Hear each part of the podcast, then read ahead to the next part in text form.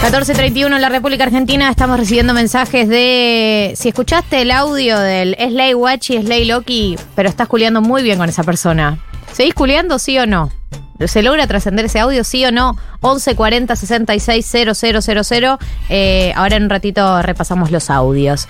Pero antes vamos a meternos en el House of Castas del día de la fecha, eh, en el marco del 14 de octubre, de este fin de semana que está sucediendo el encuentro plurinacional en Bariloche, con quien eh, sobre el cual vamos a estar hablando unos minutos, que está Poli Sabatés ahí.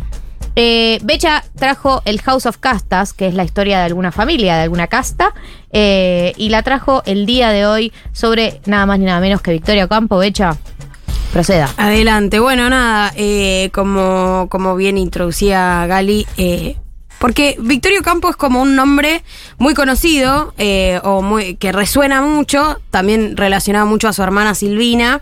Eh, una persona que podría pensarse como una escritora, pero que fue mucho más que eso, porque representó en algún momento en la Argentina eh, la intelectualidad antiperonista, ¿no? Revista Sur, no sé si, si le suena, fue una, una publicación a cargo de, Victoria que encima le valió bastante, bastantes deudas de, su patrimonio para poder sostenerla. Fue como el núcleo de la intelectualidad en, el momento, desde los 30 hasta, hasta los eh, 90 se, se, mm, se editó esa revista. Fue como el núcleo de la intelectualidad más gorila, ¿no? Eh, y fueron publicaciones muy importantes para conducir algo de eh, ese antiperonismo que por lo menos latía en, en las élites de, de la Argentina. ¿Por qué Victorio Campo hoy? Porque Victoria también, además de una historia antiperonista, tiene una historia profundamente feminista. Eh, y, y quiero contar Principalmente porque hay parte de, su historia y su pensamiento que quizás eh, se, se conoce sim- simplistamente, eh, pero que tiene, que tiene una, un bagaje interesante en términos de esto de que siempre hablamos en House of Castas, ¿no? Estas grandes familias aristocráticas de la Argentina que contribuyeron a donde estamos hoy. Victorio Campo eh, tiene familiares nacidos en Perú, ¿no? Su tatarabuelo es Manuel José de, de Ocampo, que abandonó Perú a fines del siglo XVIII. Convocado por Nicolás Avellaneda, empiezan a fundar eh, diferentes eh, pueblos de lo que es la zona de Chaco. Ahí se, se radica la familia de Ocampo, eh, en, en la idea de poder empezar a ocupar estos territorios Nicolás Avellaneda quería que las grandes familias patricias empezaran a poblar estos lugares, entonces Ocampo va a ser una de las principales familias que va a tener y fundar ciudades y estancias en esas zonas. Los padres de Victorio Ocampo se conocieron en el funeral de un personaje muy conocido de la historia argentina. Y ahí, Mira. un año después se casaron. Si quieren adivinar de quién fue el funeral, Ay. les tiro. ¿En qué año se conocieron? Se conocieron en 1888. Wow. Wow. El 22 de septiembre. No, amiga, ah, voy a, La tipo, chance que voy a ser esa gente una- que se viraliza en, lo- en los tres escalones, Tipo- los 10 escalones, no sé cuántos son. Cristóbal Colón. Sí, yo soy esa gente que se viraliza porque dice eh, San Martín. Los papás de, de Victoria fueron Manuel Silvio Cecilio Campo y Ramona Máxima Aguirre, quien fue apodada como La Morena. Los dos pertenecientes a, a la clase alta, se conocieron durante el funeral de Sarmiento. Me imagino. Mira. Lo Así íbamos que- a decir justo. Estaba entre San Martín y Sarmiento. Mira. Era con ese. Y bueno, era por ahí. La familia, la familia Campo tuvo mucho Igual, que ver. perdón, ¿no? Sí. Pero. Ya- Yas Queen. Yes, Queen Slay, te conociste en el funeral de Sarmiento. ¿Qué es esa historia de Qué amor? bueno. O sea. No sé si tan de amor. Una se siente muy persona de a pie ahora. ¿Dónde te conociste, Likeándome Eh, Stories? Yo creo que también como que viste que en, en esa época todos los aristócratas se conocían como en bailes y en esos lugares, como medio Sí. que se entregaban y se conocían personas de clase alta para que siga la estirpe, básicamente. Ahora, medio raro y poner un funeral como un lugar para, para Ahí te das cuenta que la gente quiere culear, no importa. No importa dónde, cómo, ni dónde. cómo ni cuándo. Nada, la gente que quiere culear, nada la va a detener. Y desde tiempos inmemoriales, o sea, no, Es no ley, es guachi. algo del uso. Es ley, Loki. Full es ley. llega llega, eh, la, la pareja, llega y le dice, es ley. Es ley. Le dicen, ay, cómo la bajó la muerte de Sarmiento, boluda. No, pará, la, la subió, la subió bastante. La familia de Ocampo fue muy importante durante la revolución de 1810 porque la familia aportó mucha plata para eh, resistir esa revolución y sobre todo para resistir las eh, invasiones inglesas. Mirá. La familia, mucha guita, ella nació en, en Capital Federal, pero la familia eh, crea una villa, o sea, el papá construye una villa que es Villa Ocampo, que está en San Isidro. Esto fue en 1891. Eh, es una villa que hoy en día la pueden ir a visitar. Después voy a pasar algunos datos porque la UNESCO la, la recuperó, o sea, Victoria la, la dona a la UNESCO y después de- en el 2003 la UNESCO la restaura con ayuda del Estado Nacional y hoy es una villa espectacular, o sea, es una mansión increíble donde Victoria vivió casi toda su vida y donde básicamente ocurrió todo esto que, vamos a estar hablando pronto. Ya, ahora. Victoria nace un 7 de abril de 1890 eh, en un hogar muy acomodado y esto es muy interesante a mí me da un poco de gracia, pero en esa época las familias más ricas eh, intentaban copiar básicamente las costumbres europeas. Hmm. Entonces, Victoria, la Ahora, por suerte, eso ya no pasa. ahora por suerte, ahora- Copian a Miami ahora. Sí. Exacto.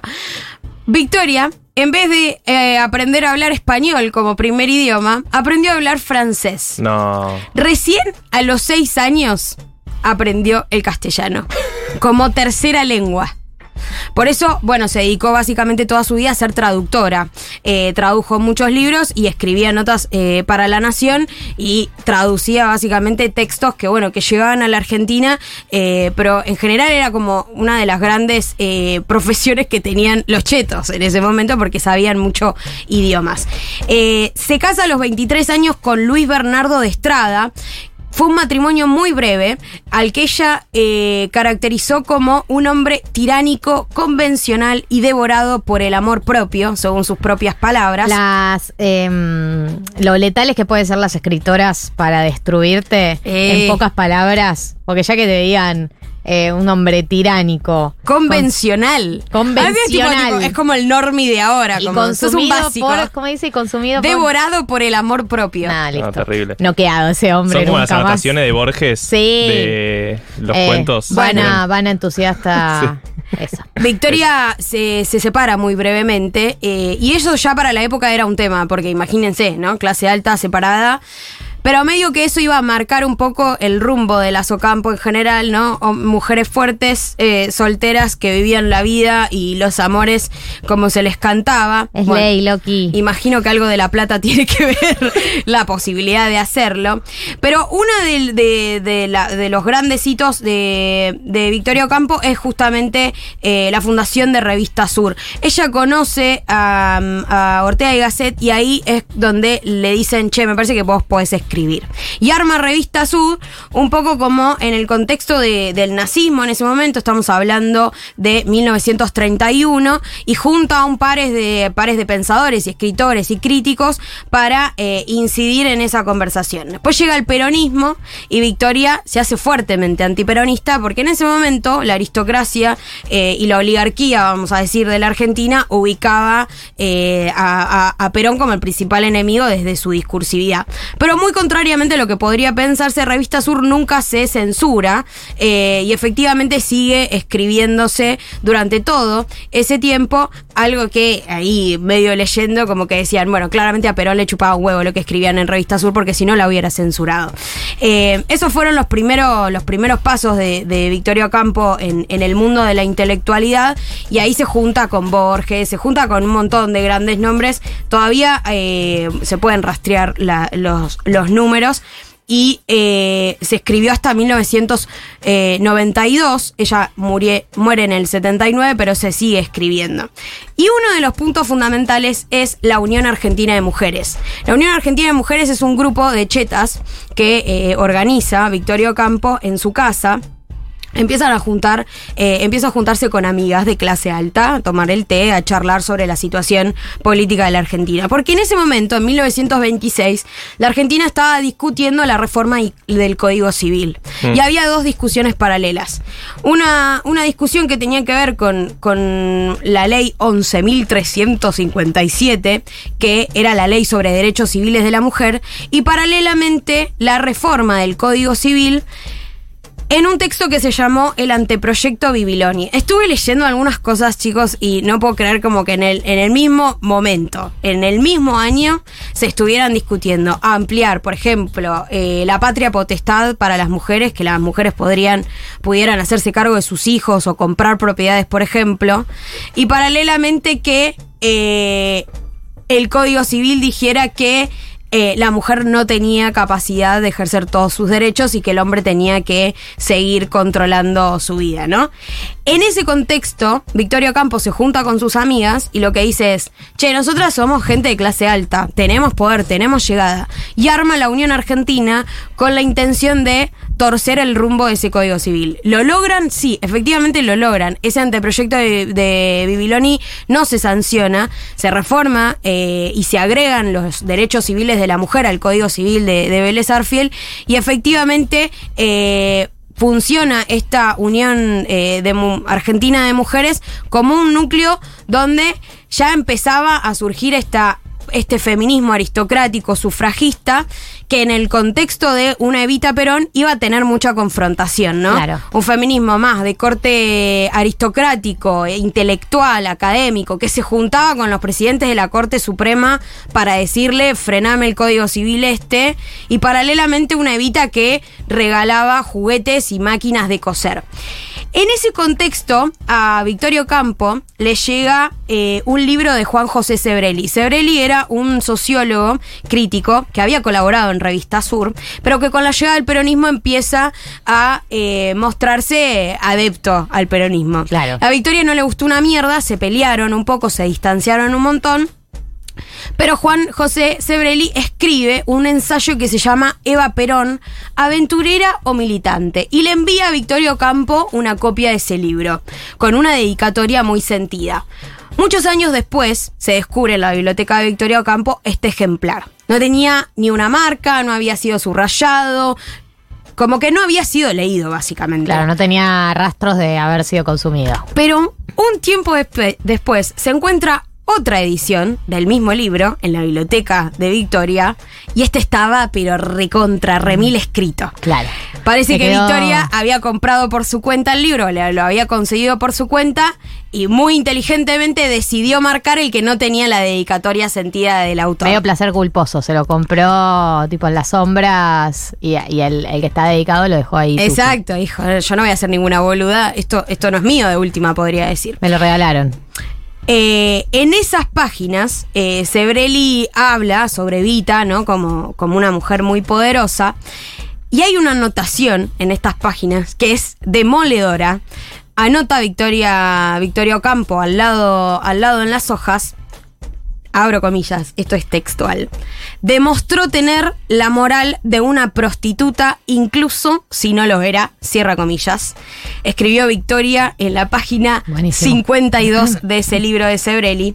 Y en la página 82 eh, de ese mismo libro, Sebrelli habla de eh, el texto La razón de mi vida, una, eh, uno de los textos que en realidad no escribió Evita, pero que habla eh, sobre, sobre su vida, en, en una página donde Evita menciona que no era feminista y desprecia a las mujeres feministas, ¿no? Dice que esas feas eh, resentidas, habla sobre las mujeres feministas. Se parece mucho a lo que dicen ahora de las feministas. Literalmente.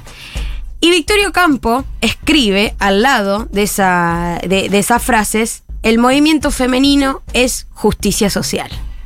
Como intentando dialogar con una Evita que se demuestra antifeminista y con una Victoria Ocampo que es abiertamente antiperonista. Un diálogo en libros, eh, en textos. Only, only en, lo- los intelectuales. Exacto. Que dialogan a través de las, de las cartas. de las cartas y de la- las escrituras al, al pie de página. Exactamente. Eh, a Ocampo el antiperonismo la lleva a la cárcel en 1953, pasa 26 días detenida porque el gobierno la acusó de guardar armas en su casa marplatense para los enemigos del régimen. Después del golpe del 55, eh, todo Revista Sur eh, y Victorio Ocampo particularmente hablan del gobierno de Perón como una dictadura y de la revolución libertadora justamente como el fin de un régimen autoritario. como una revolución libertadora. Exactamente. Eh, pero toda, toda la vida de Victorio Campos se, se encargó de juntarse con otros intelectuales para pensar teóricamente, para pensar críticamente su momento histórico. Eh, y, logró grandes cosas, ¿no? Y logró grandes avances. Eh, hoy en día la, la Villa Ocampo está abierta, se pueden hacer visitas, la casa donde básicamente sucedió todo esto, donde se pensó Revista Sur, donde se juntaron las mujeres a frenar el Código Civil. Eh, se puede visitar los viernes de 12 y media a 6 de la tarde, los sábados, domingos y feriados de 10 de la mañana a 19 horas. Está eh, en Becar. El ticket sale 1.200 pesos y podés estar ahí durante tres horas visitando los lugares donde, bueno, donde básicamente se gestó parte del antiperonismo y parte del, pero- del feminismo que hoy, que hoy rastrea. Quería traer particularmente la relación de, de Victoria Ocampo con Evita porque la despreciaba, o sea, la detestaba realmente. Pero bien que le respondía. Pero bien que logró instaurar una, una idea que hoy muchas feministas peronistas levantamos, ¿no? La idea de que el feminismo es justicia social. Como los diálogos entre cosas que podrían parecer muy, muy disímiles, ¿no? Entre sectores que podrían parecer antagónicos de siempre. Bueno, la historia los termina sintetizando No, en, y- perdón, sí. en lugares, bueno, como, En como hoy el pluri. Eh, no, pensaba también que mm, siempre es difícil el diálogo entre feministas de distintas clases sociales, digamos, algo que sigue pasando al día de hoy. Eh, creo que, que al día de hoy nos cuesta compartir agenda con eh, el fem- feminismo más, más, más cheto, más allá de que uno diga que muchas veces a las, a, la- a las, a las mujeres que tuvieron la vida más fácil les es más difícil empatizar con el feminismo porque por ahí eh, no lidiaron con las mismas dificultades que todo el resto de, de- de las mujeres, porque bueno, ya el hecho de tener plata te facilita muchas cosas, pero aún así, incluso con las que sí, eh, a veces es difícil tener eh, agendas en común, a veces es difícil porque, porque un feminismo popular muchas veces eso, uno lo vincula al peronismo, uno lo vincula a algunas otras banderas que para una persona aristocrática es imposible empatizar, ¿entendés? Por ahí empatizás en algunas, alguna de la agenda, alguna de las agendas feministas, pero el momento en que vos vinculaste el feminismo a la lucha de clases o al pero a la justicia social o al, o al peronismo, ya ahí se despegan, digamos. Es como que en el momento en que lo asocias a otras batallas, se despegan. Muchas lo, lo viven con tranquilidad solo si lo despegan de todo el resto de las agendas o de las agendas con las que no comparten. Sí, y em, perdón, y como particularmente creo que, que con, con el tema de la, de la aristocracia y la oligarquía argentina en general, eh, el rol de las mujeres también estuvo muy invisibilizado. O sea, tuvo que pasar mucho tiempo también para reivindicar estas mujeres que quizás en círculos muy cerrados, de, de poderes muy concentrados, de padres vendiendo a hijas, digamos, para seguir acrecentando las estancias, eh, se dieron el lujo de pensar e incluso de, de salir de la propia dinámica aristocrática en la que se tenían que casar y solamente quedar en casa, ¿no? Eh, si bien la hora del té puede ser pensada como un espacio recontra tilingo, recontra aristocrático, esto de que querían copiarse las costumbres europeas, estaban pensando la Argentina también, ¿no? Estaban pensando su propio país y estaban pensando el propio rol como mujeres. Hay un libro muy bueno que es eh, un intercambio de cartas entre Victorio Campo y Virginia Woolf, eh, donde hay muchas cartas de Victoria que están perdidas, pero todas las que recibió de Virginia Woolf están ahí. Eh, un libro maravilloso donde discuten entre ellas cuál era el rol de las mujeres en sus sociedades. Y un intercambio como muy genuino, muy lesbiano incluso te diría, ¿no? Como dos mujeres muy apasionadas, hablando de lo, de, lo horrible que es estar casadas, de lo horrible que era estar en sus casas, con mucha pasión eh, por pensar el rol de las mujeres. Bueno, Victorio Campo definitivamente logra construir su cuarto propio eh, y pasar un poco la historia, eh, nada, dejando un mensaje para la posteridad también. Esto es House of Castas, la sección eh, de Becha. Gracias, Becha, por traernos Por a Victoria Campo el día de hoy. En minutos, Poli Sabatés desde el encuentro en Bariloche. Pero primero, Lenny Kravitz. TK421 se llama el tema, o TK421. Este es el último tema, el que sacó, sí, el que está en culo. ¿Cómo Ay, dice? ¿cómo te acordás? ¿Cómo dice? Eh, no sé si vieron el videoclip. Les aviso para Sí, que sí. sepan.